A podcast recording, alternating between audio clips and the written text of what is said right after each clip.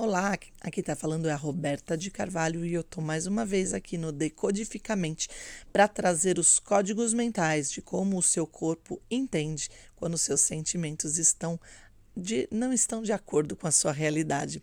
A nossa realidade é, são as nossas crenças, é o que a gente acredita. E nesses sete posts aqui eu tô trazendo para vocês os sete pecados capitais. O que são esses sete pecados? São os sentimentos que nós temos e que alteram nossa fisiologia. Eu já falei do orgulho, já falei de avareza, volta lá, que eles vão estar bem descritos. E hoje eu vou falar da luxúria.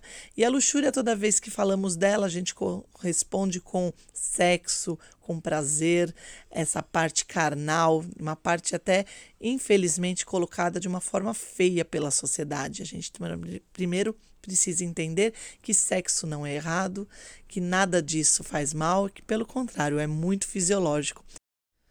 Vamos então falar sobre o sentimento de luxúria que tanto as pessoas sentem até uma certa é, vergonha de estar falando. A luxúria mal usada é quando a gente só pensa no prazer, só pensa nos, nos sentimentos do, do, do, nosso corpo para que a gente chegue e tenha prazer e não tenha função. A gente troca um pouco essa ideia. Por quê? Muitas das vezes nós estamos na avareza mal usada que é aquela a gente não tem valor. E também temos o orgulho mal usado, que a gente quer ser melhor que os outros. E esses dois sentimentos, eles vão corromper numa satisfação que não está boa dentro de mim. Então, o que acontece? eu fico transformando tudo que eu tenho em prazer para compensar a minha avareza e meu orgulho que estão sendo mal usados. Vocês entendem então que um sentimento puxa o outro. O primeiro de todos é o orgulho. Quando ele está mal usado, todos os outros vão estar corrompidos. Agora eu estou falando só da luxúria, mas dá para você entender que para corrigir a luxúria, que é o prazer a, a qualquer coisa, o prazer de qualquer eh, lugar que você tem, que você troca pelas funções boas da sua vida, somente pelo prazer. Esse jeito de pensar, que, eu que é uma, uma forma de compensação de dores, a gente consegue corrigir pensando na, na avareza bem usada e no orgulho bem usado. Porém, quando a gente está na luxúria mal usada, que eu tenho um desejo possessivo das coisas de, que me dão prazer, e sim coisas materiais, principalmente, a gente altera a produção dos hormônios das gônadas.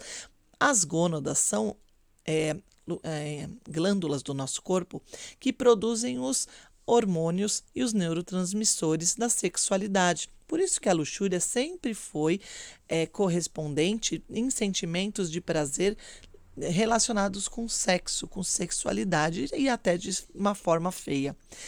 Por quê? Porque nós estamos corrompidos nela. Então, nossos instintos animais de sexualidade ficam muito à flor da pele. E isso sim é o pecado da luxúria. Mas a luxúria bem usada, ela vai trazer para você de ter prazer de viver, de viver, de ter essa troca de sentimentos e prazer entre tudo que você faz, com tudo, com todas as pessoas que você se comunica. Ter vontade de viver, isso é a luxúria bem usada.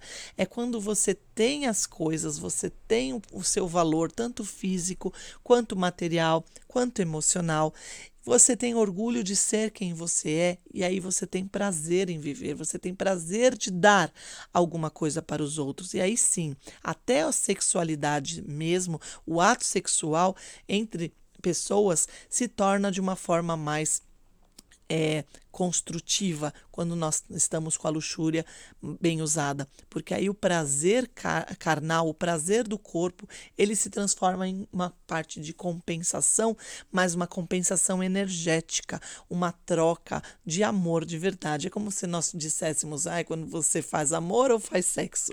É mais ou menos isso que eu quero falar para vocês. Quando você tem a luxúria bem usada, você faz amor, você faz com vontade, você está na sua essência, tá bom? Esse tema pode ser desenvolvido em outros posts. Se vocês puderem dar sugestões, eu estou aberta para a gente poder conversar. Um beijo grande no coração de vocês e a gente se fala nos próximos.